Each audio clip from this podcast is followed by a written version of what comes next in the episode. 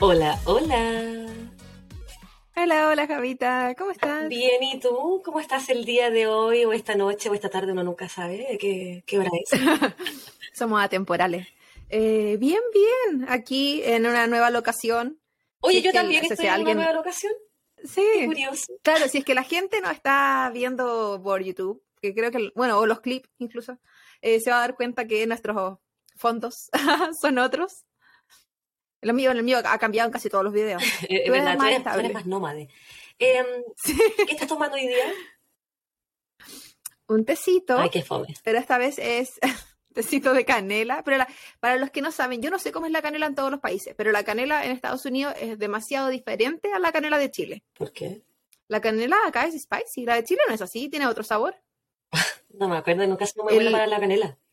El- los, que, los que le gusta el té manzana canela eh, es completamente otra experiencia. Hay gente que sabía por los chicles. Es que la- los chicles tienen Sí. sabor diferente. Las gomas de mascar. Me, me gusta la goma de máscara. Me gusta, pero no es lo mismo. Pero Te gusta, pero te asusta. me gusta, pero no lo amo. Oye, ¿y tienes algo bonito que contar este episodio? ¿Algo bonito que te ¿qué estás pasado? tomando tú, bebé? Ah, yo estoy tomando un cóctel de piña, señores. Era el sabor que me faltaba por probar. Está, me han gustado todo, me ha gustado Oh, todo. de, de los, de las coronas. Sí, el, el nuevo auspiciador de Copa de Crímenes. A todo esto, bienvenida, Claudia, a una nueva entrega, un nuevo episodio de Copa de Crímenes. Con nuestro Oh, bienvenida a toda la gente. Somos nosotras nomás las que nos escuchan, ¿para qué decir toda la gente? A nuestras familias, que eso quiere decir tus hermanos, porque la mía no nos apoya. Hablando de hermanos, eh, le quiero mandar un saludo ¿Verdad? a mi hermano Álvaro, que hoy está de cumpleaños, pero este, este episodio no sale hasta la próxima semana, pero hoy es su cumpleaños, así que, hermanito, feliz día. Feliz cumpleaños, Álvaro. Ahora sí, pues cuéntame, ¿tienes algo bonito que contar? Oh, ¿Esta semana te ha algo bonito pasado que algo bonito que, que quieres compartir conmigo? Si no, no quieres compartir, no importa, yo no me voy a sentir mal. Que hay que saber que para nosotros este momento es un martes. Para el que sea que lo esté escuchando en algún momento diferente del mundo, para nosotros es un martes. Entonces lo ha pasado muchas semanas. Lo único que tuve que hacer esta semana, diferente a la normalidad, me tuve que ir a vacunar contra la hepatitis. ¿Qué- Eh, se supone que yo no lo tenía que hacer. La semana pasada había tenido que sacar sangre porque eh, estoy estudiando nuevamente y aquí la universidad me lo pide. Eh, la cosa es que eh, yo esta vacuna me la puse en Chile, no andes pegando enfermedades venerias. Como la canción. Imagino que Y- protocolo educacional que le tienes que Claro, es- y tiene que ver con protección de uno mismo, porque como en este caso yo voy a trabajar en laboratorio, tiene que ver como con eso. Oye, pero Pero todas las carreras de la salud la piden. tú estabas vacunada, pues, Claudio.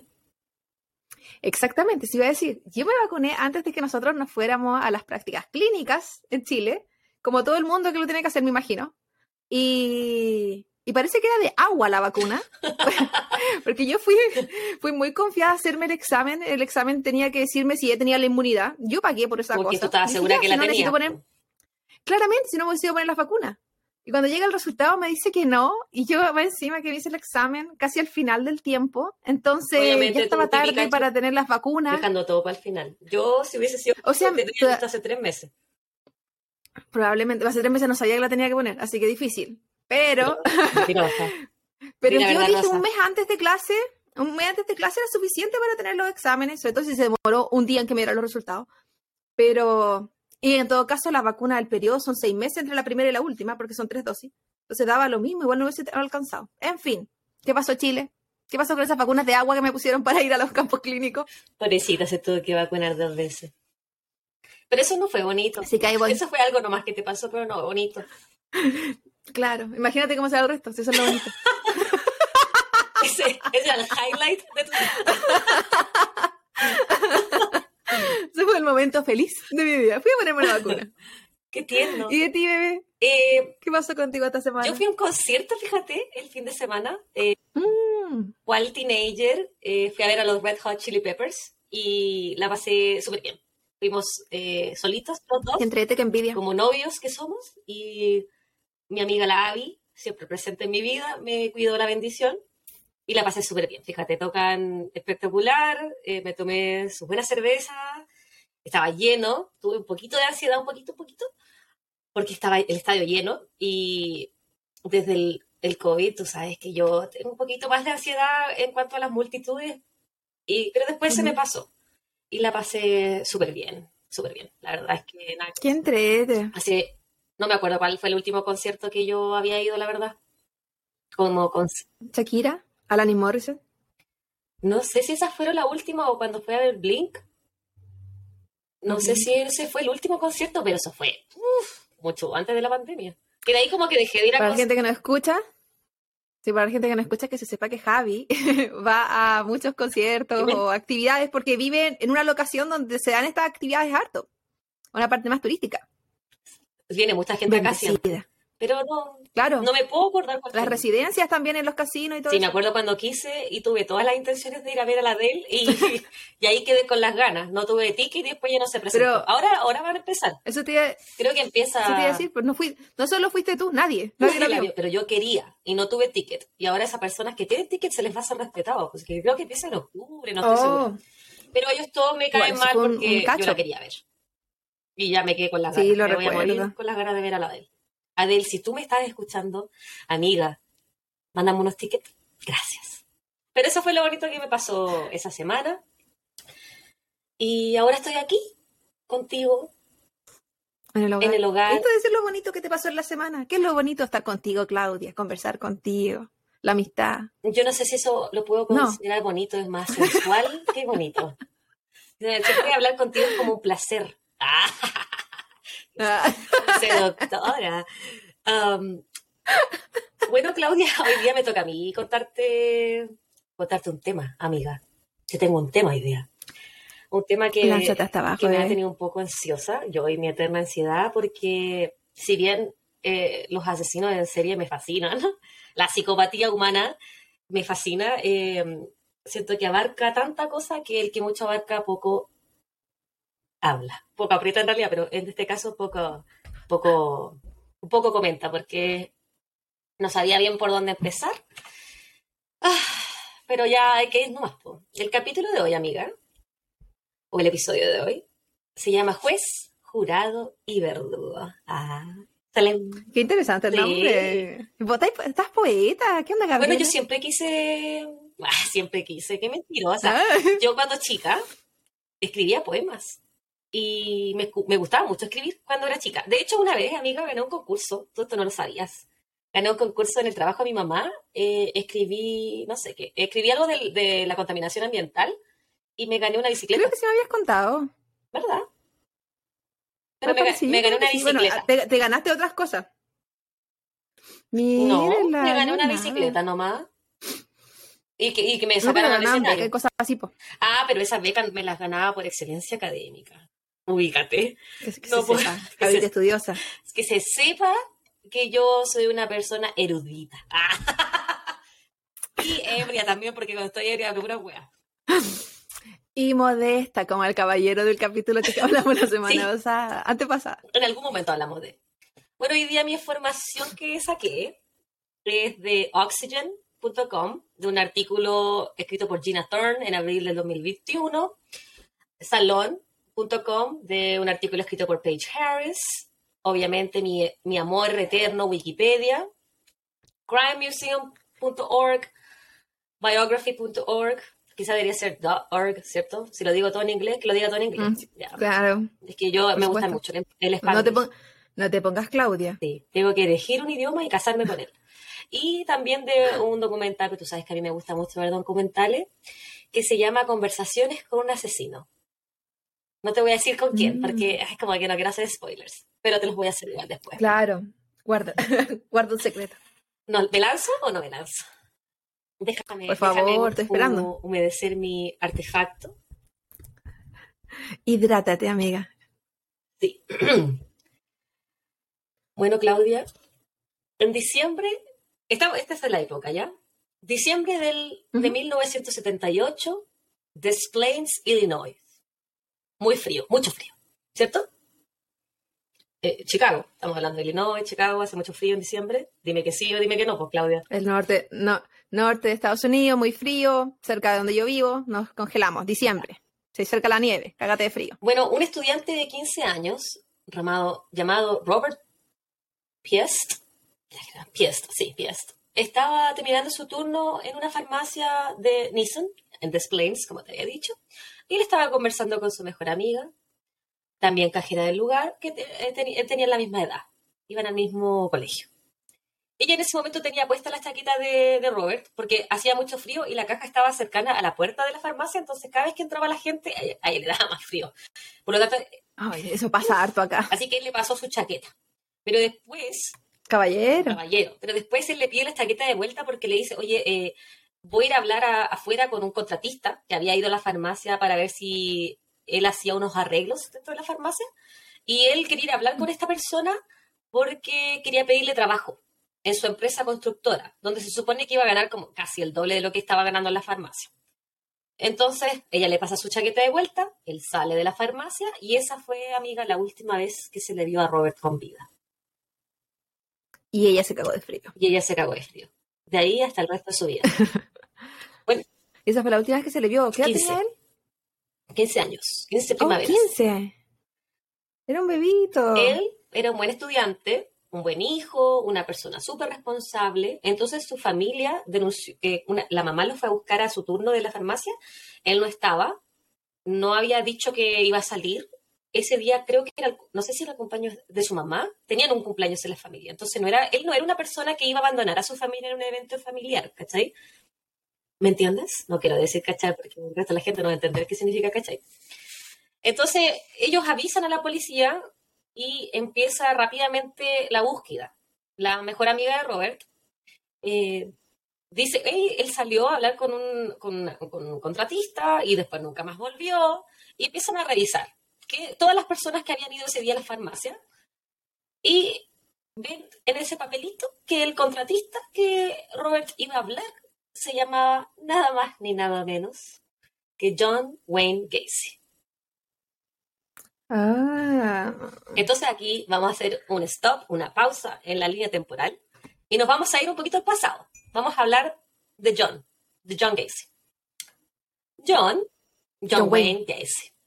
John o Johnny, como le decía su, su mamá y sus hermanas, nació el 17 de marzo de 1942 en Chicago, Illinois.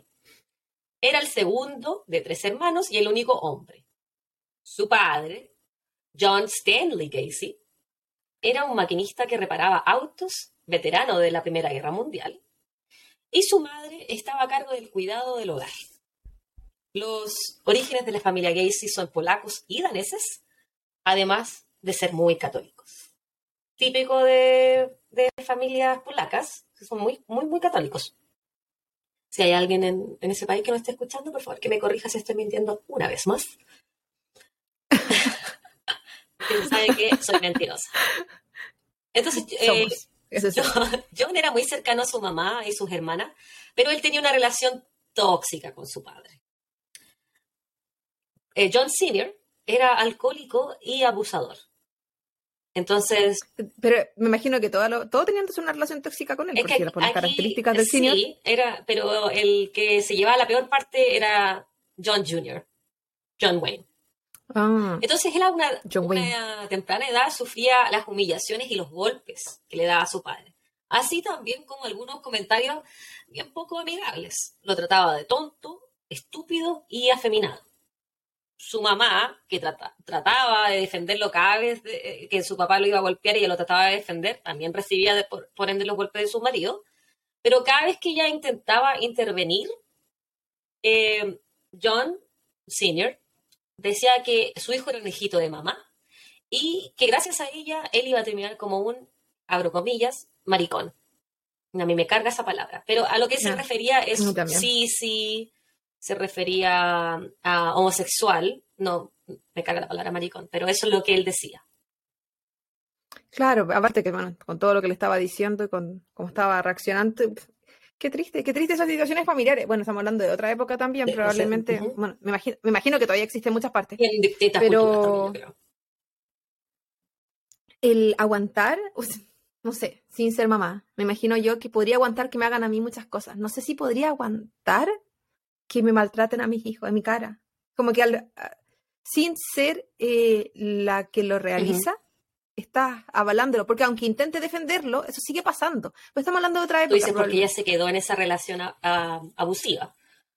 Que podría haber seguido también, Ujú. ¿cierto? Que ella podría haber optado por Claro. llevarse sus hijos y... Bueno, hay, hay mujeres que lo hacían en esa época, pero como dijiste tú, la época, la norma era que la mujer no trabajara, por lo tanto no tenía dinero y dependía financieramente de su marido y, de- y tenía que aguantárselas nomás. Pues ellas soportaban... Sí, y también el, Total. el maltrato esta- estaba hasta- cierto punto justificado, porque es que como había, el machismo era importante también en ese Sí. entonces, sigue siendo en muchos lugares aún, pero si estamos hablando como Chicago, Illinois, en- ahora, por ejemplo, no. No, ahora hay mucho más recursos también, hay mucha más, eh, están los shelters, donde las mujeres que, que escapan de situaciones de abuso, Sí. terrible. O sea, ese, ese tipo de crianza, ese tipo de vida que no me puedo imaginar, no me puedo imaginar haber vivido eso, la verdad. No estoy justificando, por, por supuesto, Ah, para vi- nada. no, para nada. Pero es, vivir ante el abuso. Finalmente, tú- todo lo que te pasa en tu infancia eh, eh, es, es lo que tú vas a hacer en tu adultez. Sí. O se va a ver reflejado de alguna manera. completamente. El trauma infantil te define como quién tú eres como adulto también. Y algunos de nosotros Por eso, viva la terapia. Eso iba a decir, algunos de nosotros optamos por terapia para solucionar esos traumas de la infancia que uno sepa o puede no saber tener. Y otros Claro. no, pero también en la época, en los 40, yo creo que... eh, Imposible, eh, estamos eh, pidiendo a, mucho. A terapia iban los, los locos nomás, no la gente, No, no la y gente también- común y corriente. Y también, sí, pues, también entender El también tabú. que eh, la, la terapia también ha ido eh, evolucionando. La terapia que era no es la terapia que es. Y que antiguamente también se medicaba por cosas que, o sea, por todo, o no sé. Sí, pues, existía la terapia de de terapia electroshock, la lobotomía. todavía existen. El electroshock todavía existe. Aquí también.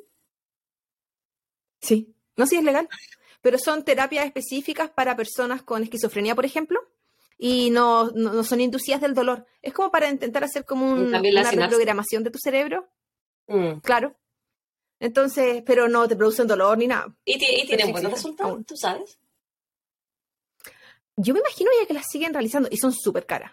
Súper caras. La terapia en general es cara. Muchas veces no, sí, pero no la imagínate corre esas el- que son intensas.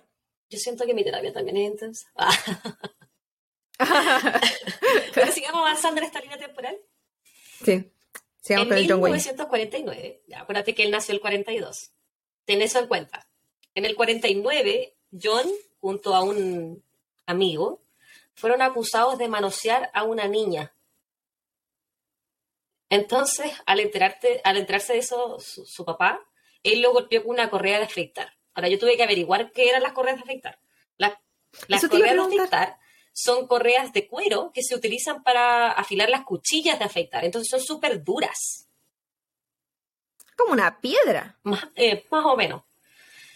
En ese, durante ese mismo año, John comenzó, John Jr., John Wayne, comenzó a ser abusado por un amigo de la familia, pero él no le contó esto a sus padres por miedo a represalias. Otra vez, hablemos de abusos. En es- hasta el- ¿Cómo que, cómo qué edad tenía? tenía siete años. Oh, hablemos de terapia, hablemos de niños sexualizados, son el reflejo, o niños que eh, actúan de manera sexualidad, sexualizada, son niños Como yo, y no reflejo sabía hablar de tú. algo sexualizado que le está ocurriendo. yo no sé hablar nunca. Pero eh, es verdad, o sea, hay que siempre tener ojo y ver qué está pasando alrededor de un niño, porque los niños por manera natural no actúan de manera No. sexualizada. No conoce lo que es eso. Son como yo. Entonces, John, él, bueno, aquí vamos a crecer un poquito más en, su vida. Vamos a seguir avanzando. Él era una persona, un hombre, con sobrepeso, poco atlético, de estatura promedio. Pasó muchas veces hospitalizado por diversas razones.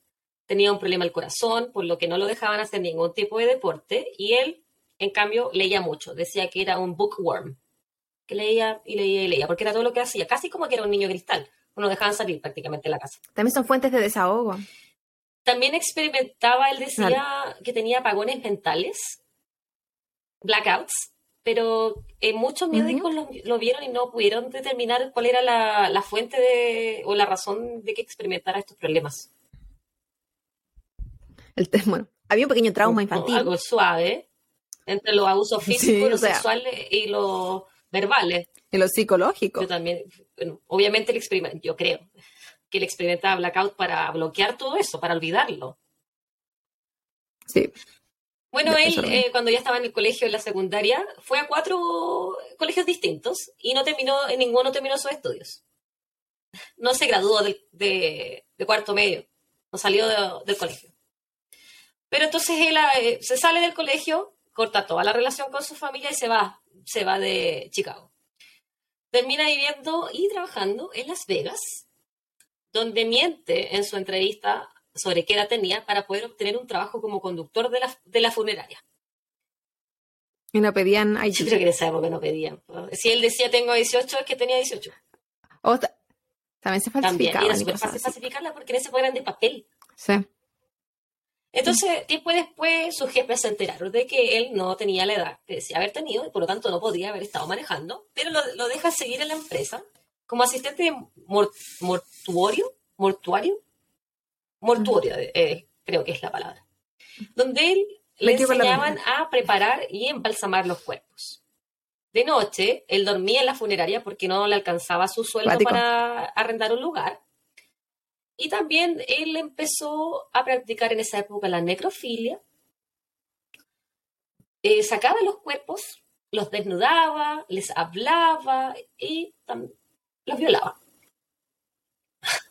Te iba a decir. Su jefe, cuando descubrió esto, llama a la policía, pero, porque, porque Jaycee tenía actitudes sospechosas, pero no había pruebas. Obviamente en esa época no hay cámaras. Así que él siguió trabajando ahí y renunció. Siempre me he preguntado cómo la gente hace eso de la necrofilia cuando estamos hablando de la funeraria, o sea, ese cuerpo no puede estar más duro. ¿Qué hacen?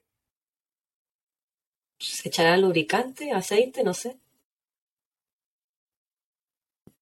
No, Puede ser- porque puede ser el cuerpo ya no es expandible, los, Pueden ser tocaciones. los orificios ya no son No expandibles. sé, pero pueden ser Sí, tocaciones. me imagino, algo así. Penetración. No sé, no sé, Claudia. No, a mí no me gustaría No investigar sé qué, no sé qué, lo bueno, tampoco. No quiero saber. Y digo, siempre me lo he preguntado, en verdad nunca me lo había preguntado, me lo Hasta pregunté ahora. ahora. Pero eh, hasta ahora. Hasta Pero es hasta- que es raro, como que pensé en cuerpos duros. Claro. Bueno, él renuncia entonces a esta pega, a este trabajo. Tres meses después, él renuncia cuando ya tenía el dinero suficiente y se devuelve a Chicago y vuelve a compartir con su familia. Vuelve a vivir con su mamá. Una... Como que como nada ha pasado. como que no se ha violado ningún muerto. Entonces, él vuelve a Chicago y él, acuérdate que no había terminado sus estudios del colegio, pero eso como que no importó porque se metió a la Universidad de Northwestern a estudiar negocios en el 63.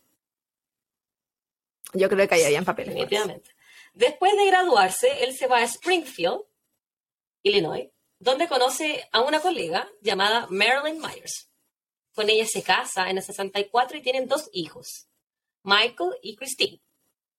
De aquí, ellos se van a vivir a Waterloo, Iowa, porque el papá de Marilyn tenía muchos negocios, entre ellos varios KFC, los Kentucky Fried Ch- Chicken.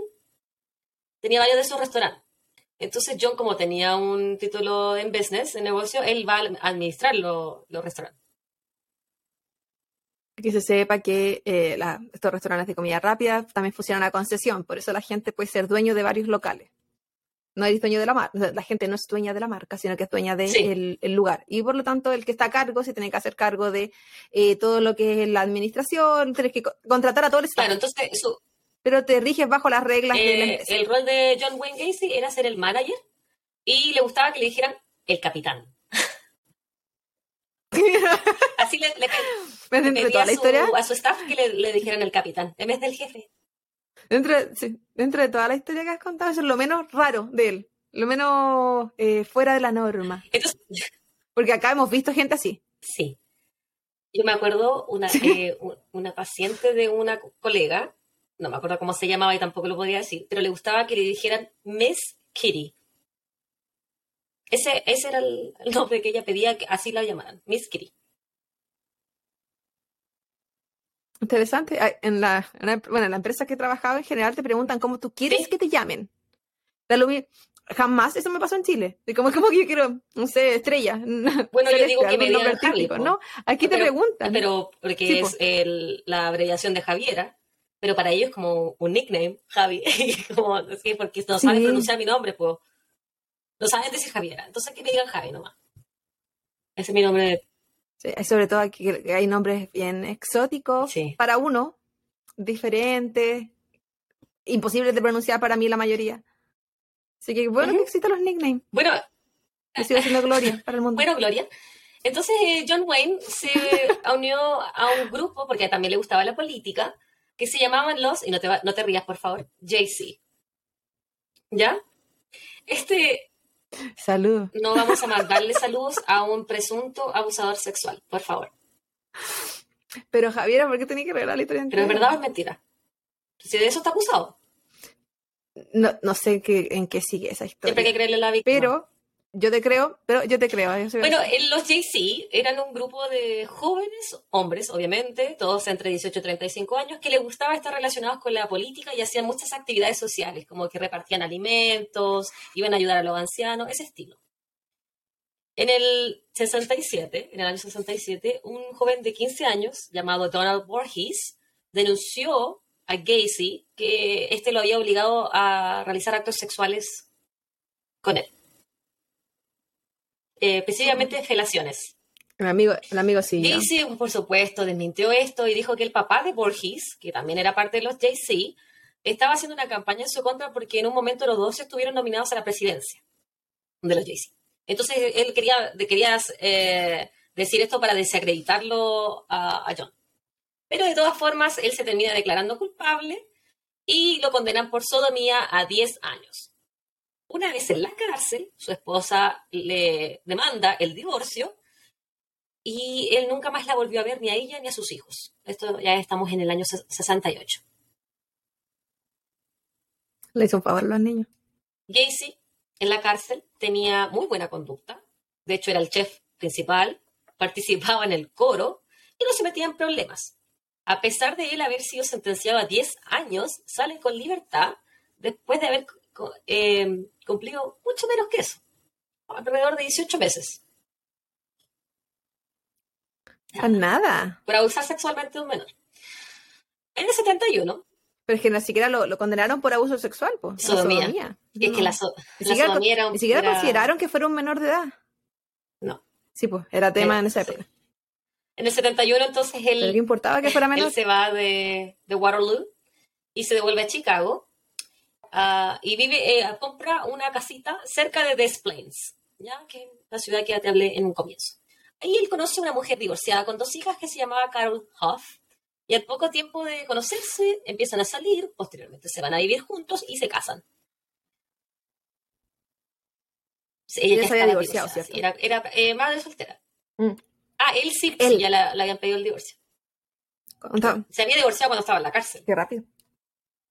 Bueno, eh, como te había dicho, eh, a John le gustaba mucho la política, le gustaba el poder, y él se hace parte del Partido Demócrata de la ciudad, donde empieza a ascender. Llegando incluso, años, muchos años más tarde, a conocer a la primera dama Rosalind Carter, en mayo del 78.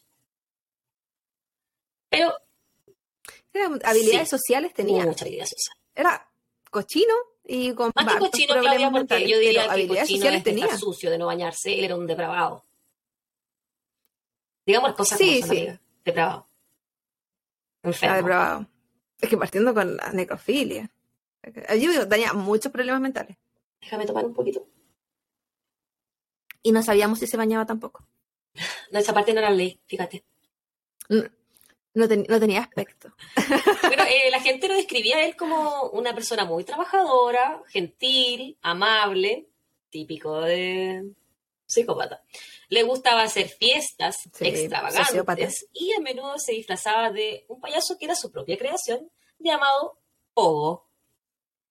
Que Te- Él ah, le gustaba el poder, le Sí. gustaba hacer algo de curioso de. Pogo que yo leí es que si tú miras alguna foto de, de Pogo. El payaso, él tiene la- la- los bordes de su boca, los bordes de, los ojos, el maquillaje, son puntiagudos.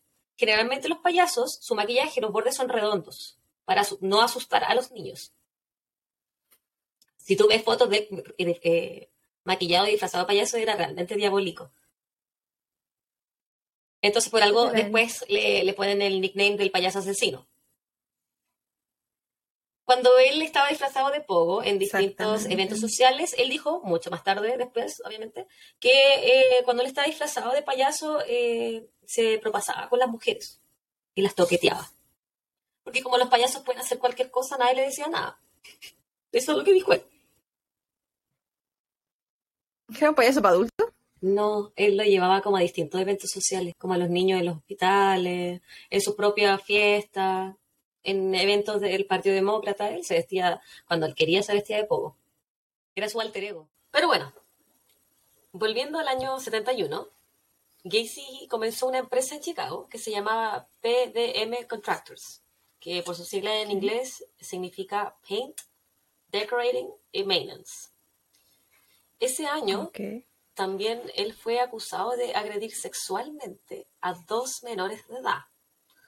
Pero ninguna acusación terminó en tribunales porque uno de, de los chicos que lo había acusado no llegó a testificar y el otro eh, resulta que lo estaba eh, extorsionando a Gacy, le estaba pidiendo dinero. Así que los detectives hicieron caso omiso una vez más de las acusaciones Él contra tenía, Gacy. Tenía cierto poder en ese entonces en- con esa empresa. Era un hombre de dinero. Bueno, la empresa le iba bien. A la época estaba evaluada, eh, ¿evaluada? ¿Evaluada? En dos- 200 mil dólares. Dos. Eso es lo que valía. 200 mil dólares. Entonces, yo creo que en 70, 200 mil dólares acá sería más de un millón de dólares.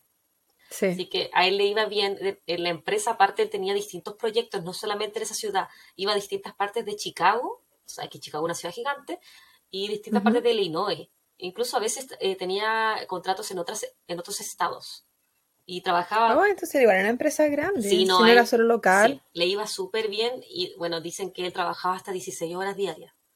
Y en sus horas pues de en- descanso En las mataba empresas como de construcción, eso no- en empresas de construcción igual es normal que la gente trabaje muchas horas. Sí, sí. Eh, Se levanta muy temprano a trabajar. Claro, y sobre todo en lugares como Chicago, donde en invierno hay muchas cosas que no se pueden hacer. Entonces, Claro. y tienen que maximizar todo durante el verano y, y sí, ciertas temporadas. Em, entonces, hablemos un poquito de cómo era el contexto eh, sociocultural de la época, ¿cierto? Estamos hablando de los 70, donde la cultura de la droga estaba en su apogeo, después de los 60 con los hippies, por lo tanto, desaparecían muchos adolescentes, desaparecían en esa época y se creía, bueno, sus familias y las autoridades justificaban estas desapariciones muchas veces por el uso de drogas que ellos eh, se perdían porque se extraviaban, se iban de su hogar porque caían en la droga y se iban a otras ciudades en busca de más droga o tenían malas juntas, qué sé yo. En general, eso también tiene que ver con que, ah, por lo general, familias de menos recursos, porque si hubiese sido alguien de, no sé, de otro sistema económico, de no- con otro estatus económico, eh, la familia hubiese invertido de todas maneras en buscarlo, no importa que se hubiese ido a otra parte con las drogas. Sí, Pero como eran familias más pobres, de repente sirvía, o sirve aún, como un justificativo para decir, ah, es que se fue porque quiso. sí. Entonces sí. no, no se invierte en la investigación. Esto ha pasado en cuantas otras cosas. Y lo hemos conversado en otras veces de mujeres, que es porque son jóvenes, ¿no? Que se fueron de la casa porque no querían. O si es que son eh, pobres, además, no, que se están dedicando a la prostitución. Hay casos que conocemos. Y aquí también, lo, como muchos de estos chicos adolescentes que desaparecían, algunos eh, tenían, eran, eran homosexuales o bisexuales, entonces se decía, ah, es que ellos eligieron es- ese estilo de vida de riesgo, entonces es como que eh, eh, eh, ellos optaron por eso, así que no los vamos a buscar o no vamos a invertir recursos porque esa es la vida que ellos eligieron tener. Entonces, Claro, obviamente, lo toman como decisión es- de vida, claro. no como, no como que algo le había pasado. exponerse. Claro. Que pueden haber sido otros lugares. Recuerdo que en Europa también pasaba mucho eso y se decía que se iban a ciudades donde existía, estamos hablando de los años 70, ¿cierto? Sí, como en los 70, 80, que se iban a ciudades específicas de, donde había de más Europa porque ahí se concent- Sí, porque ahí tenían más libertad y que los, los jóvenes se podían eh, prostituir, porque también ligar eternamente la comunidad LG, LGTB, LGTBQ, a la y todas las letras. claro. y los a la prostitución. Sí. Bueno, que tanta discriminación en esa época también la que había, que muchos no tenían otra opción que ejercer el comercio sexual porque no los contrataban. No, y también el querer arrancar, era como si me estoy yendo, ¿dónde me voy? ¿Qué hago? ¿Con qué puedo generar dinero? Se entiende que ha sido la decisión, pero muchas veces porque no había mucha otra opción. Y también considerar que en los 70, bueno, no había celulares, no había eh, redes sociales como Facebook, Instagram, donde es más fácil comunicarse con alguien que se va de la ciudad donde tú estás. Este país es gigante.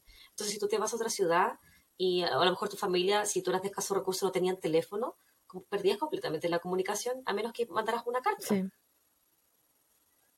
Se comunicaba mucho la gente así también. Entonces, eh, Gacy comenzó su seguidilla de asesinatos en enero del 72. Y la policía, como te dije, no, no, tomaba mucho en cuenta que desapareciera tanto eh, adolescente, incluso tomando en cuenta que la mayoría de los desaparecidos eran o fueron en algún momento empleados de John Wayne Gacy, porque él contrataba jóvenes de pelo claro, de baja estatura, delgados y en su mayoría menores de edad. Él tenía un tipo de sus víctimas que él elegía. Obviamente era alguien que él pudiera someter físicamente. No iba a elegir un hombre grande, fuerte, que no, no, no, lo iba a poder someter. Es saber elegir las personas que si desaparecían no iba a tener problemas, que podía ser él físicamente superior y, e incluso mentalmente superior, porque probablemente las conocía y tuvo, al menos si trabajaron para él, al menos sabía cómo, cómo se movían, su interés. Entonces Gacy, Claudia, ofrecía eh, beneficios sexuales también, eh, perdón, ofrecía beneficios a sus empleados, como dinero, usar autos a la empresa u otros favores a cambio de favores sexuales. O sea, él decía... decir beneficios sexuales, beneficios sexuales como la empresa no, te, ofrecen salud, te ofrecen el 401k, que es un sistema de retiro, eh, y además, si usted quiere, una tocadita. una tocadita. Una tocadita. Con frecuencia también este hombre invitaba a su casa a sus empleados o a otros adolescentes que él conocía en la calle muchos de ellos los conocía en estaciones de bus, los invitaba a beber alcohol, consumir droga, eh, la marihuana, y también a ver películas porno. Y ese era su modus operandi. Ya él los atraía con esta idea de ven a ver una película porno conmigo, como también en la época yo no sé si existía Playboy en la época como revista, pero eh, el acceso a películas porno Probablemente. Eh, necesitabas dinero por eso y los adolescentes no ganaban una chorra de plata en, la construcción. Porno, ¿Porno gay o porno Él les mostraba porno heterosexual. Y en algunas ocasiones les mostraba así como, uy, ¿quieres aprovechar de ver esta porno, esta porno gay? A ver si algo pasaba. Después... ¿Para qué recreemos? ¿Copiemos, esa escena? bueno, no estamos Pero, no, igual encuentro... Que secuestraba no, no, esa es, la, esa es la parte triste, pero la mente enferma de este cabro. Ahora, yo sí. Mm, intento entender que puedan querer ir, oh, jefe buena onda que nos ofrece, no sé, eh, copete y, algo para fumar, ¿cachai? Así como.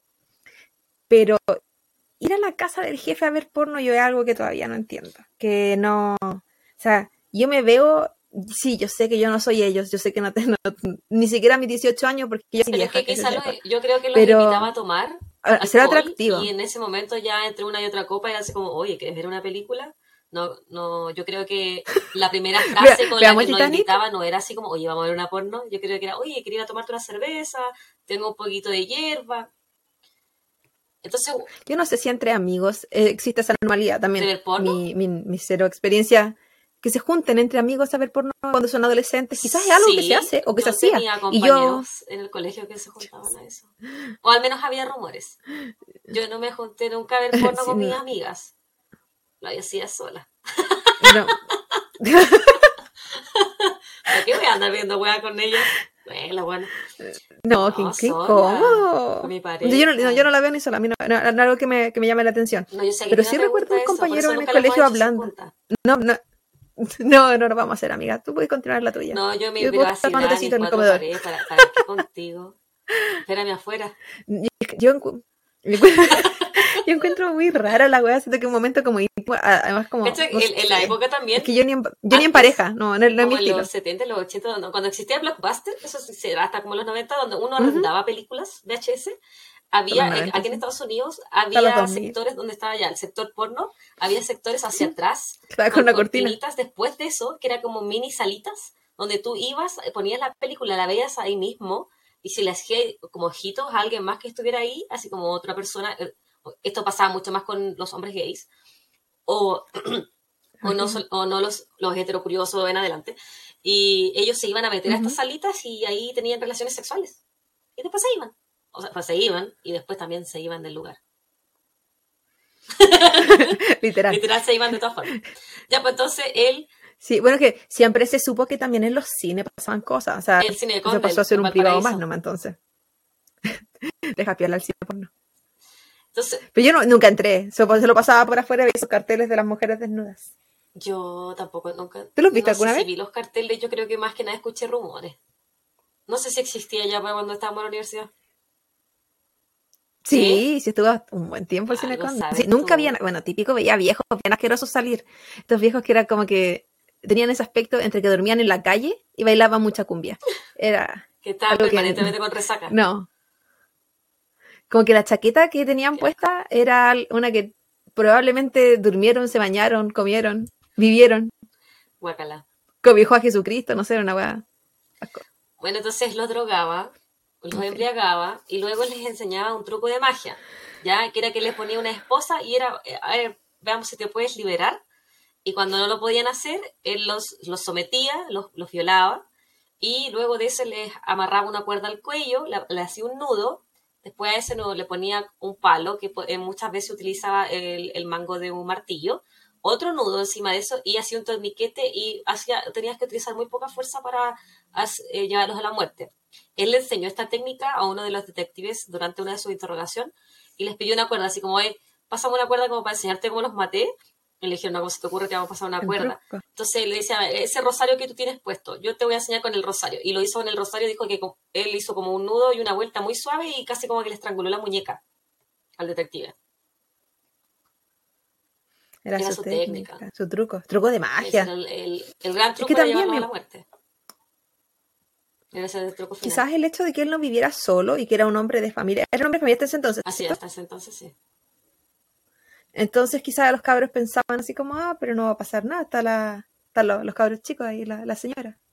Bueno, eso te iba a hablar en un momento más. Eh, como te dije, Gacy comenzó a asesinar hombres o adolescentes en el año 72. Su primera víctima, se cree, fue Tim McCoy, un joven de 16 años que conoció en una parada del bus. Él, él no trabajaba para Gacy, simplemente se lo topó eh, un, día, no, no se conocían. El, el chico andaba de viaje y ahí desapareció eh, y nunca más lo vieron con vida. En el caso de él, dudo que haya sido la misma oferta, probablemente le ofreció otra cosa y antes cuando pasó eso. Por lo que leí, le había ofrecido como un tour por Chicago y un lugar donde pasar la noche. Y ahí, bueno, terminó de mala manera. En el, en el 75, él y Carol se separan. Ella dijo que nunca tenían relaciones sexuales con Gacy. En una entrevista incluso habló que ellos habían tenido relaciones sexuales por última vez o en un Día de las Madres. Y habían intimado y él le había dicho que esta ya era la última vez que, que lo hacían. Y de ahí nunca más. Es que el amigo, el amigo ya estaba seco con la otra gente. Ella sabía, porque él le había dicho antes de que se casaran, que él era bisexual. Pero para él existían los heterosexuales, los homosexuales que él repudiaba, y los bisexuales que tenían sexo con hombres y mujeres, pero que, solam- que no tenían relaciones sentimentales con hombres. Él solamente los hombres eran sus objetos sexuales, nada más, eran, eran cuerpos. Y él era bisexual. Y ella como Sí. que estaba ok con ese estilo de vida, no, no, no, no le molestaba mucho. Pero cuando él... Dime. Para, sea, para él, la gente con la que él se estaba involucrando tienen que haber sido homosexuales, no bisexuales. No personas que lo hacían solo por Porque placer, repudiaba. manteniéndose, claro, porque si los terminaba matando era porque tiene que haberlos considerado, me imagino, homosexuales. Pero Como al servicio de objetos. Él, ¿cómo hacía esa determinación si se- los violaba? Pues Claudia, no había una relación consensuada. Él solo las violaba. No, no creo que tú haya tenido tiempo para preguntarle si eran eh, homosexuales o bisexuales. Sí, Yo creo que a todos los consi- cualquiera. sí. Yo creo que a todos los consideraba objetos nomás. Entonces no solo repudiaba a los homosexuales, repudiaba a cualquiera, Odiaba a todos, si este era enfermo. cualquier hombre. Entonces, una vez que Porque solo, ver- solo violaba a hombres, ¿cierto? Sí, solo violaba a hombres. Que Y no deja de ser eh, raro el tema con la esposa. Por mucho que, uno tenga una relación... a- No, no, eso no, eso pasa. Pero por mucho que eh, eh, uno va a tener una relación abierta donde tú est- no estés abierta a la posibilidad de que tu pareja tenga otras parejas sexuales o incluso otra pareja, otra, otras parejas amorosas, eh, me refiero a que compartan sentimientos. Eso es una cosa. Otra cosa es que tengáis un desfile de cabros chicos en tu sótano. Pero es que no los llevaba al como- sótano. Eh, No, no era ahí donde hacía el truco de magia y veían por no, era en, la ca- era en el garage o en la casa. En el, en el entresuelo, en el entrepiso donde los, los enterraban. No, la Pensé que eso no bajo el sótano. No tenía sótano, ¿No? parece, porque en ninguna parte describieron que tenía un sótano. Era una casa chiquitita. Ah, era como, entonces, bajo el primer piso, ¿no? Todo pasaba. Entonces, con mayor razón, si la casa era pequeña, sí o sí veía el desfile de cabros chicos. Yo creo que muchas veces ella no estaba cuando él cometía esos actos. En algunas ocasiones, en algunos de los asesinatos que yo leí, decía que él había mandado a visitar a la hermana de ella, o a visitar a las hermanas de él, o que habían ido de viaje con las niñas a tal parte. Entonces él se aseguraba de estar solo igual. Y cuando no estaba solo, el que no al garage. No, sí, no, sí, tienes razón. Sí, aquí yo creo que la única mujer que me ha caído bien es la primera esposa de él. Pues la- el resto son todas. Por- sí, porque es, es si tú sabes- forma culpables también. sí, sí, sí, o sea, su mamá también, pero lo conversamos. Porque si tú sabes que él es eh, bisexual, que te lo dijo, que comparte su cuerpo con otras personas por rec- recreación, eh, hasta cierto punto tú sabes que se estás metiendo con otras personas. O sea, tú lo tienes claro. Y bien, bien si estuvo de acuerdo. Yo no tengo nada contra esa- las parejas. tantas mujeres que permiten eso, y hombres también, así como que son como Sí, no, no, sí. abiertas, Sí, son- entre, son- entre comillas. Son acuerdos. Yo creo que mientras, la- la- mientras las dos partes lo sepan, está todo bien. Mientras las dos partes estén de acuerdo, está todo bien. Cada pareja puede tener las reglas que se le antoje, que tengan ganas. Solo me parece sospechoso que ella nunca se hubiese dado cuenta que era con cabros chicos. Mm. Nada más digo. Un- una vez que ella empezó como a notar más y más cosas raras, que él se alejaba, que pasaba muchas horas trabajando, que estaba siempre ebrio o drogado, o que no estaba interesado en, ese aspecto de familia que se supone que a él le gustaba payasito. mucho, eh, ahí se separan. De forma amigable siempre, y de hecho ella vivió como un año con él después de estar separados y después se fue. Que él la Y- mantenía. Sí, pues la mantenía, le iba bien, y ella tenía dos hijas, y a él se supone que le gustaba ser papá.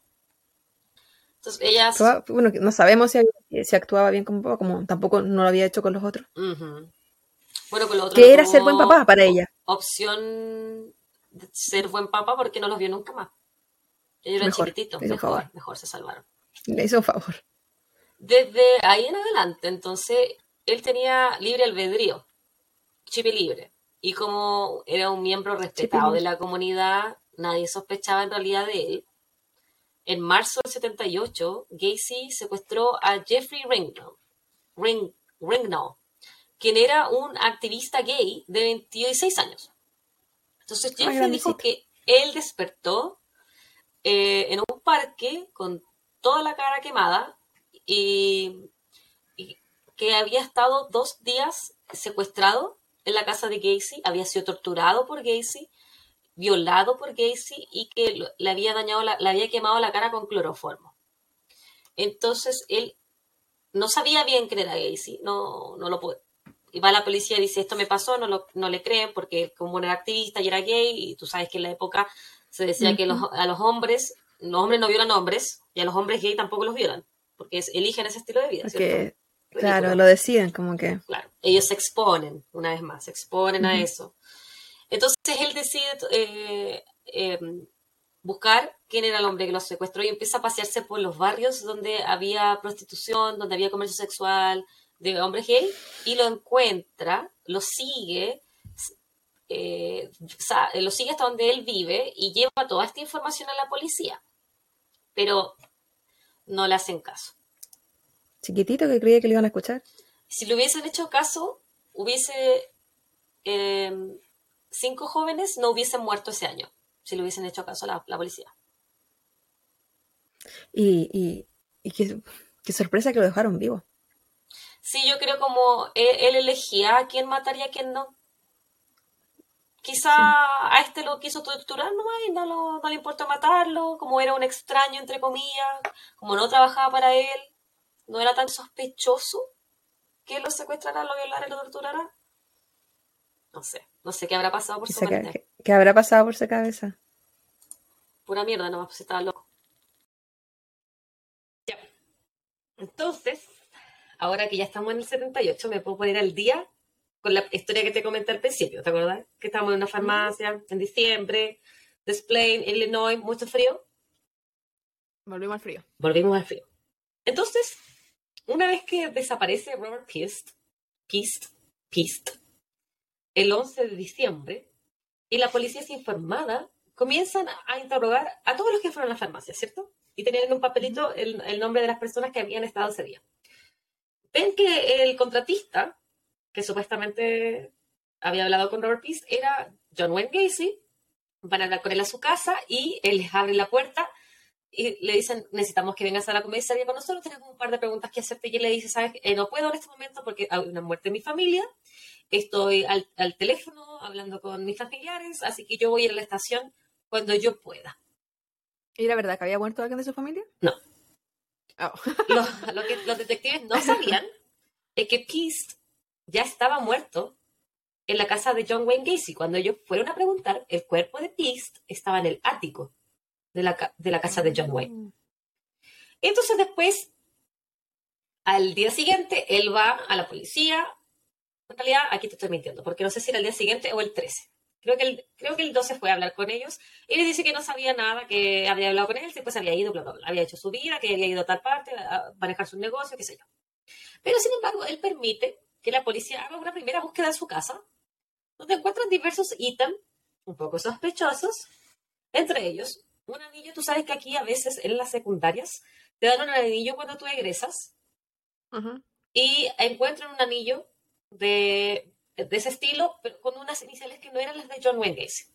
No, también pasaba en Chile. Yo recuerdo que se regalaban relojes grabados o eh, pulseras tipo brazaletes, pero que se pudiera grabar algo.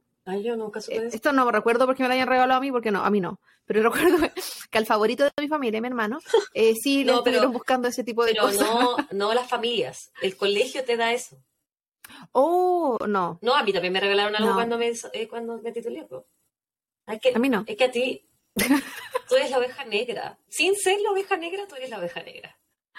Me regalaron flores. Entonces, qué pena. Eh, a mí me regalaron algo, pero no me acuerdo lo que era. ¿Sabes que No me acuerdo. Me, yo sé que me regalaron un anillo. Ah, me regalaron un anillo y se me perdió.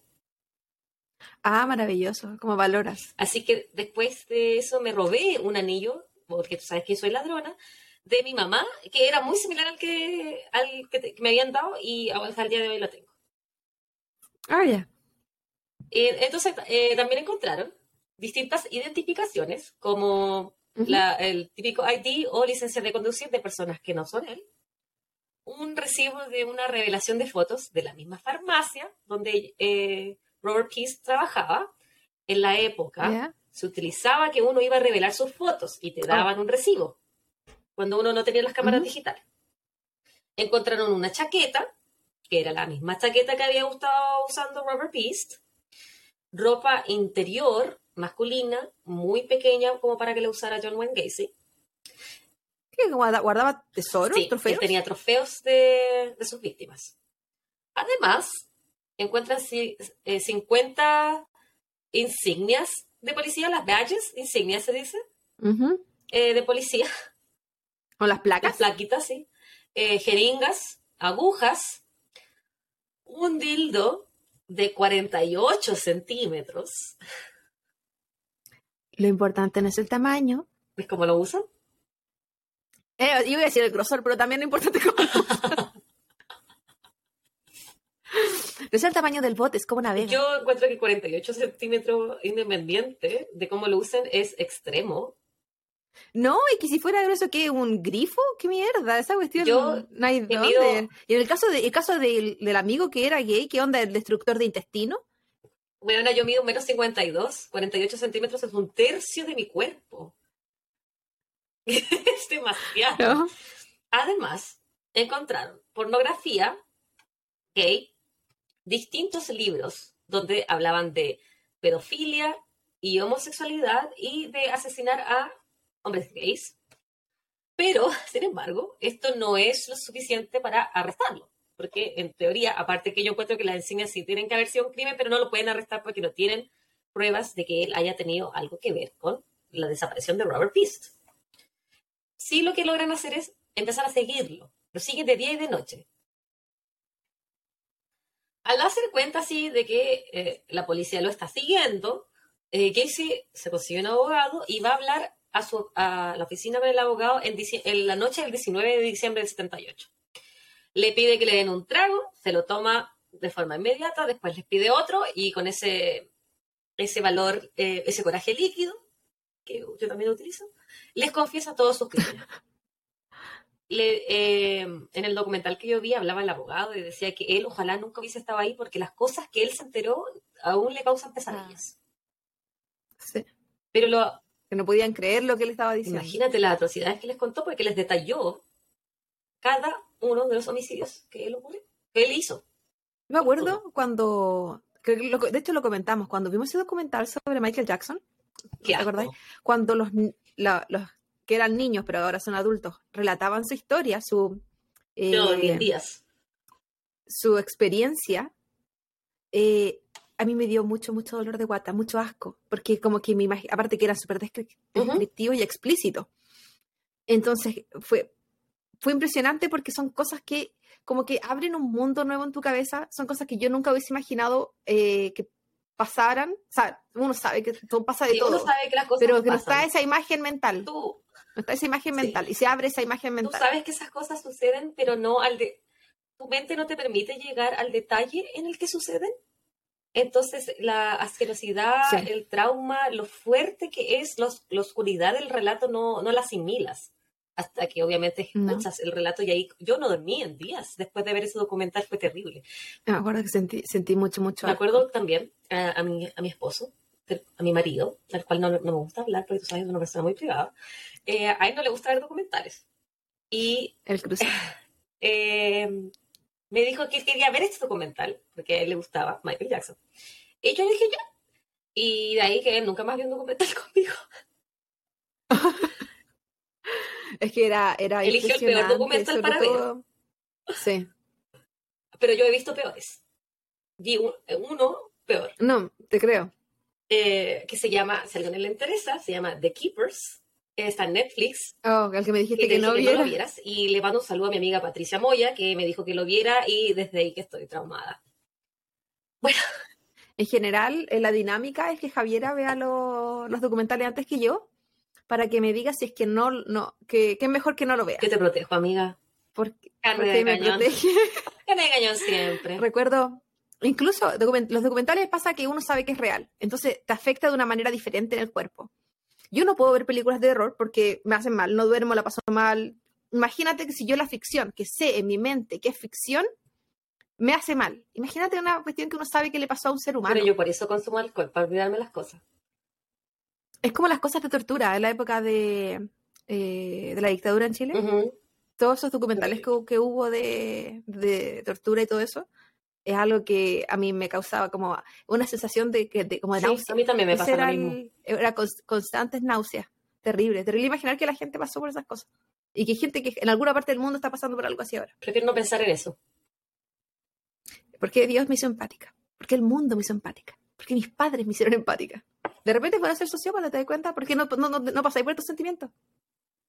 Yo no creo que eso te haga sociópata, Claudia. es algo bueno de ella, no le importa a nadie. Ah, tú dices, no sufre por el que es bueno ser sociópata en ese sentido. Yo Sí, pues es lo positivo que tienen ellos en relación al mundo. No sufre por el daño ajeno. Yo sufro hasta porque sí.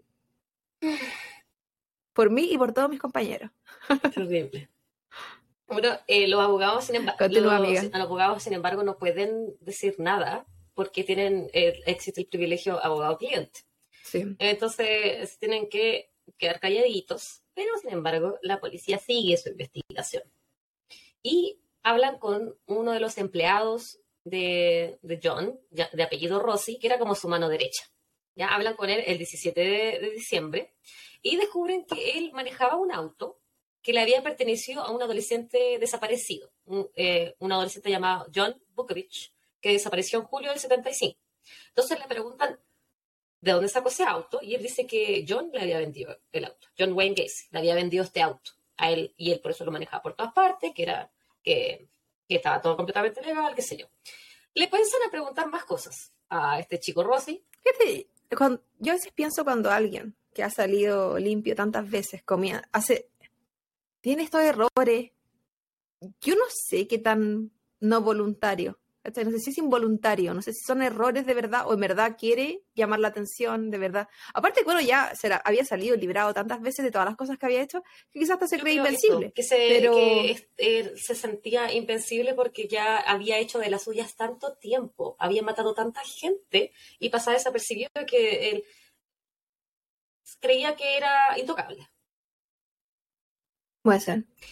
Entonces después eh, Rossi le preguntan, ¿tú has ido a la casa de John Wayne Gacy? Y él les dice que sí, que él una vez fue, bueno, más de una ocasión, pero en una ocasión, él había ido a realizar unos trabajos en el entrepiso de la casa de, de John Wayne Gacy. El entrepiso, eh, en esta casa, a diferencia de la tuya, por ejemplo, que tienes un sótano, el entrepiso es el espacio que hay entre la casa y el suelo. Y hay- había un espacio, no, no sé con certeza cuánta altura tenía, pero que era de tierra.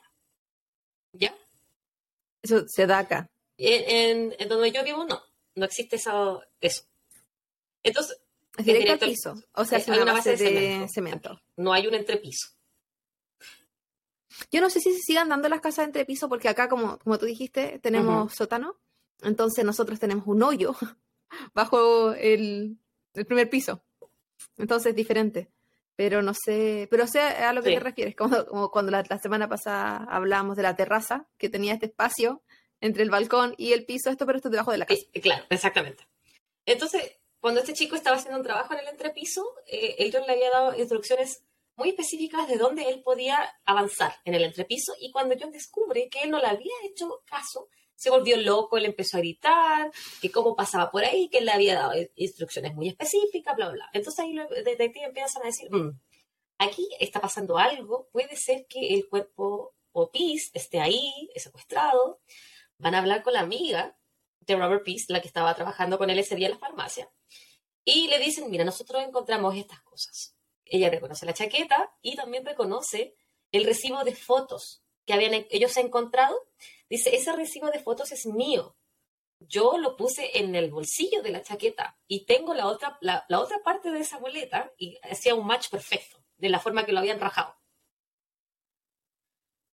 O sea, era Era real. real. Entonces ellos van otra vez, va- hablan con el juez y le piden al juez una orden de un segundo registro de la casa. El día 20 de diciembre vuelven a la casa de eh, Gacy y comienzan a buscar. Eh, ese día, mientras uno de los detectives distraía, John Wayne Gacy le metía conversa, otro dice, oye, ¿sabes qué? Voy a ir al baño. Pero era mentira, era como para buscar cosas en el baño, a ver si había algo. Y cuando está en el baño, buscando pistas, se prende la calefacción como recordemos que estamos en diciembre, hace mucho frío, y eh, sale un olor. Acuérdate, tú sabes, eh, al menos donde tú vives, la calefacción o el aire acondicionado está en el suelo, ¿cierto? En una, en una rejilla. A diferencia de donde vivo yo, que la calefacción sale desde el, el cielo, desde el techo. Sí.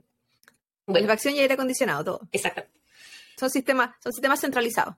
Eh, exactamente. Entonces, a prenderse la calefacción, empieza a salir un olor pútrido, a carne podrida. Y ellos dicen, No era vegano el amigo. aquí algo hay allá abajo, en el entrepiso, hay que investigar. Pero para eso necesitan otra orden del juez, porque tienen que abrir abajo, ¿cierto? Mientras tanto, ahora en el 21 de diciembre, John Wayne Gacy, que sigue siendo perseguido por la policía día y noche, empieza a manejar de forma loca en su auto, para, porque él, ese era como, eh, él siempre hacía eso, manejaba muy rápido, esquivaba autos, qué sé yo, y lo empieza a tratar de perder a la policía. Y se da cuenta que él eh, tenía posesión de marihuana, entonces para en una bencinera, hay un joven por ahí, como caminando, y le dice, toma, y le pasa tres eh, pitos de marihuana. Pitos se dice en Chile, el, el cigarrito de marihuana. Ah, ya está, eso te decía, ya estaba era enrolladito. solamente la hierba. Y después la policía se da cuenta que él está pasando droga a otra persona y lo arresta por eh, por el tráfico de drogas. Que obviamente en esa época era ilegal. Mm. Bueno, de hecho, la el consumo de marihuana hasta el día de hoy en Illinois es ilegal. Claro, entonces, cayó de... Es que Sí. estaba muy sobrado. él sabía que lo estaban siguiendo. ese se Sí, él sabía que lo estaban siguiendo. Entonces se lo, lle- lo llevan Él, de hecho, ya saludaba a la policía porque él creía que era ya como su amigo. pero se lo llevan preso y le empiezan a consultar por todas las cosas que han encontrado en su casa, incluyendo los cinco desaparecidos, hasta ahora que ellos conocen, que habían ha trabajado en algún momento para él. Pero él tiene explicación para todo. Sí, dentro de la interrogación, él empieza a, a tener un poquito más de personalidad y, dado su arrogancia, él les dice, mira, yo he sido juez, jurado y verdugo de muchos, de al menos 30. Ya, obviamente llegan los abogados de John Wayne Gacy y él les 30. cuenta, empieza a contar todo. Se va de tarro, se, liberó. soltó su vida. Y eh, el abogado en el documental dice que John, en su mente psicópata y arrogante, él pensaba que al contarle todo lo a, a los abogados no lo iban a, no lo iban a culpar de, de nada porque él tenía un estatus social un poquito más alto que el resto. Y con su poder, entonces era imposible que él pagara por sus crímenes. Sin embargo, las policías que están en su hogar, mientras él está siendo interrogado en la comisaría, Saben siempre que eh, él, pod- él podía también decir lo que se le ocurriera, pero si no hay cuerpo, no hay crimen, no hay delito, no había crimen. quizá en su mente, Yo también puedo decir, yo maté a Jesús. Como, pruébenlo. que la confesión tiene un valor, pero no es un valor total, como para condenar. Entonces eh, eh, empiezan a buscar de dónde sale ese olor putrefacto, ¿cierto? Y encuentran en el closet que da hacia el pasillo de, su- de la habitación de John Wayne Gacy, había una puerta, una puerta trampa que le decían que estaba en el suelo. Y esa puerta daba hacia el entrepiso. La abren la puerta, se mete uno de los detectives y dice que hay tres montículos de tierra. El resto está como todo planito. Entonces empiezan a mover la, la tierra y encuentran restos óseos humanos. Pero ellos saben que eh, a esta altura, estamos el 21 de diciembre, es imposible que estos restos óseos sean de Robert Peast, porque solamente han pasado nueve días El tiempo. de su desaparición. Ujú. Por lo tanto, este nivel de descomposición era imposible que le haya pertenecido a él, ¿cierto? No podía ser su cuerpo. Cons- y entonces aquí dicen, mira, aquí hay más cuerpos, hay algo más pasa y llegan mucho más policías, llegan y llegan policías, llega eh, todo lo que es el, el CSI de la época a, a cerrar la escena. En esa época sí no, es- no existía el, el, el PPE, eh, el equipo de protección personal, entonces ninguno de ellos estaba con mascarillas o con guantes de apropiados. Sí, Qué asco. como que era bien Qué amateur. Y tampoco sabían lo que se iban a encontrar. No esperaron nunca encontrarse con la sorpresita que tenía. el Exacto. Entonces siguen moviendo y moviendo el suelo del entrepiso y encuentran más y más cuerpos con distintas datas de descomposición. A los cinco días ya han encontrado 21 cuerpos. Dos en el garage, enterrados en el suelo. Uno en la entrada de la casa, enterrado bajo cemento. Otro bajo la parrilla que el mismo Gacy había construido. Y el resto en el entrepiso. Al final de su investigación llegaron a encontrar 29 cuerpos en la casa de John Wayne Gacy. Sin embargo, no hay rastro de pista.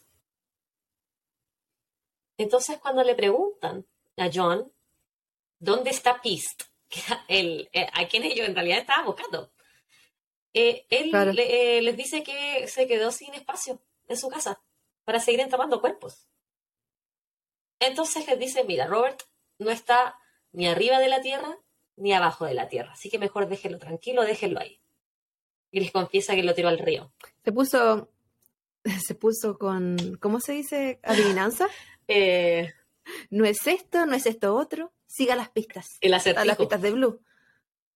Se creyó misterioso Entonces, al final. No porque había contado que, todo. que él lo tiró al río. Pero estamos en diciembre, el río está congelado, entonces finalmente en abril del 79 el cuerpo de Peace flota en el río, porque al ca- calentarse el agua se calienta el cuerpo y empieza a liberar gases para que el cuerpo flote y ahí, ahí finalmente lo encuentran.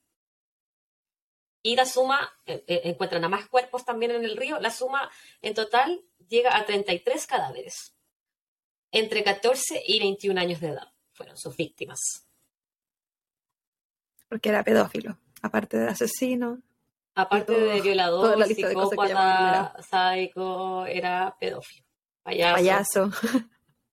político, eh, capitán, no, coronel, ¿cómo era que le gustaba que le dijeran? Capitán, dije. Puedo haber mentido una vez más. Entonces, durante el juicio, que por lo demás fue, no duró mucho, la defensa de Casey intentó decir que él no estaba cuerdo, pero lo evaluaron eh, y mentalmente estaba sano. Dicen que Acuerdo, de- de- definamos que sabía diferenciar el bien del mal, porque bien mentalmente trataban que de hacer una defensa de insanity, de locura. Sí, para que quede, ¿cómo se dice? Interdicto, no sé, cuando no pueden... Ay, no me sé esa palabra, pero me imagino que vamos a tener una corrección de parte de los abogados y abogadas que nos estén escuchando.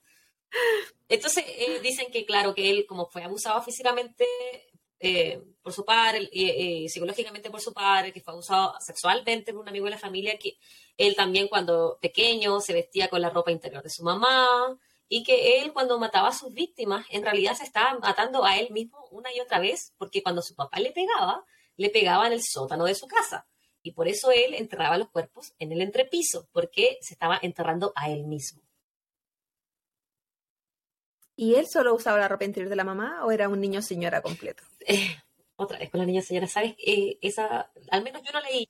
Es que él sí, eh, él sí como que ejemplificaba más al niño señora porque era como más gordito. sí, él podría haber sido un niño señora, pero terminó siendo un psicópata.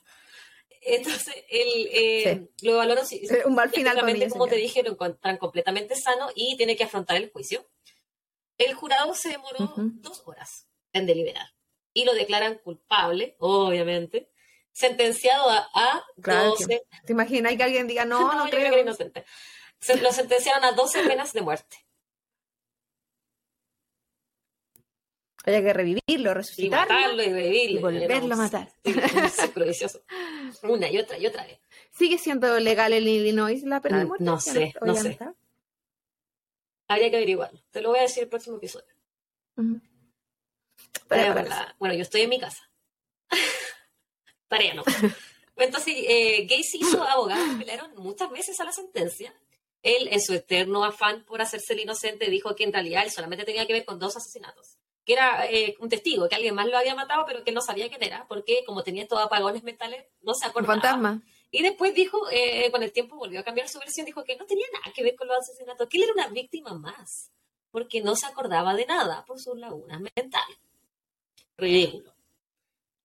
Sin embargo, la justicia se cumplió y después de todas estas apelaciones, el 10 de mayo de 1994 en Crest Hills, Illinois, John Wayne Gacy fue ejecutado por inyección letal. Se rumorea que sus últimas palabras fueron bésame el culo. Obviamente en, en inglés, yo la dije en español. El ojete. Kiss my, my. De las, de las 33 víctimas de Gacy, nueve en esa época no pudieron ser reconocidas de inmediato porque no había registros dentales, que fue por, eh, por ese método ellos pudieron reconocer las víctimas en ese entonces. Recordemos, en el 70 no existía el ADN. Años más tarde, y gracias a los avances médicos y tecnológicos y a la aparición del ADN, cuatro de estos conocidos como John Doe's, que se les dice acá cuando no conocen la identidad, se les, ro- se les logra identificar. La última identificación fue lograda en el año 2017. La policía de Des Plaines sigue tratando de encontrar la identidad de los cinco faltantes, incluso en la actualidad, y continuamente hace un llamado a la comunidad si alguien cree que su familiar puede haber sido víctima de Gacy, que se acerquen a las distintas comisarías para otorgar su ADN en búsqueda de un match. Voy a terminar con una frase que dijo John Wayne cuando ya estaba en la cárcel. Dijo, John Wayne. un payaso, porque él era un payaso, puede hacer lo que quiera. Un payaso puede salirse con la suya en un asesinato. Y esa amiga es mi crimen. Esta es mi copa. Lo bueno, Y no puedo respirar después de todo lo que hablé. Lo bueno es que él no era solo un payaso, era también una persona. Así que sí pagó. Y que esté donde tenga que estar el amigo. En el infierno. El Y concha de su que madre. toda la gente que padeció por todo lo que le hizo, porque yo siempre he dicho, asesinato es una cosa. La tortura que él le hacía pasar a, su a esa, a esa persona, Sí, porque la tú familia. consideras 33 de los, de los que, asesinatos, de que pero supieron. ahí hay 33 familias. Y hay amigos. Y torturado, sí, él torturaba. Terrible. Terrible. A mí me... Sí, estaba loco. Y sin contar lo, lo anterior, pues, si él ya se había violado gente antes. Sí. Cuerpos, manoseado gente, abusado sexualmente de adolescentes, ¿no? Sí, este tipo. Por eso, me, por eso yo estaba tan Sí, se quedaba con lo de los cuerpos, eh, sí. con este caso. Yo realmente quería tratar de otorgar la mejor historia posible, pero me falta vida para contarte todas las atrocidades de este hombre. Sí, Asqueroso. asqueroso. Un concha de su madre. Que no se sepa. Que se sepa. Qué difícil, qué difícil para... Y pensar que hay gente así, sí, yo por eso digo. No puedo, no puedo en este mundo. En fin, muchas gracias, Javita, por Nada, tu historia, por tu paciencia. placer. Hacer un asesino serial no es fácil porque más con 33 en su cuerpo No, que- era como no hablé de las complejo. víctimas porque eran muchas víctimas y No, eso te- no, terminaba mañana. mañana terminábamos. Y yo con la negligencia familiar que estoy haciendo. no podía seguir más. No, no se puede. Así que muchas gracias por el capítulo, Gracias estuvo muy interesante. Yo conocí el caso de este amigo, pero siempre es bueno recordar, porque yo creo que el conocimiento te ayuda a identificar y con eso Evitar. quizás alejarte de esta gente, no sé. Bueno, Esa es tu mejor prevención. nos vemos la próxima. Y nos estamos viendo cuando sea que nos estén Si no escuchando. nos escuchan, no Un abrazo grande. No, sí importa, sí importa. Si es que no llegaron a esta parte de la por favor, historia. a nuestro canal, suscríbanse en Spotify, Oh, YouTube. Evox, déjenos un mensajito. Me han llegado bastantes recomendaciones para el futuro, muchas gracias. Y ojalá les haya gustado nuestro Pasen el dato. podcast. Y si a los amigos de las comunidades de otros países que sabemos que no están viendo eh, o no están escuchando, no nos entienden algo, por favor, díganos. Inconscientemente yo hablo muy mal, conscientemente también. Entonces, si es, que, si es que puedo saber qué cosas estoy diciendo mal, que ya las sé, pero si se entienden, no me importa. Pero si no se entienden, la idea es ir mejorando.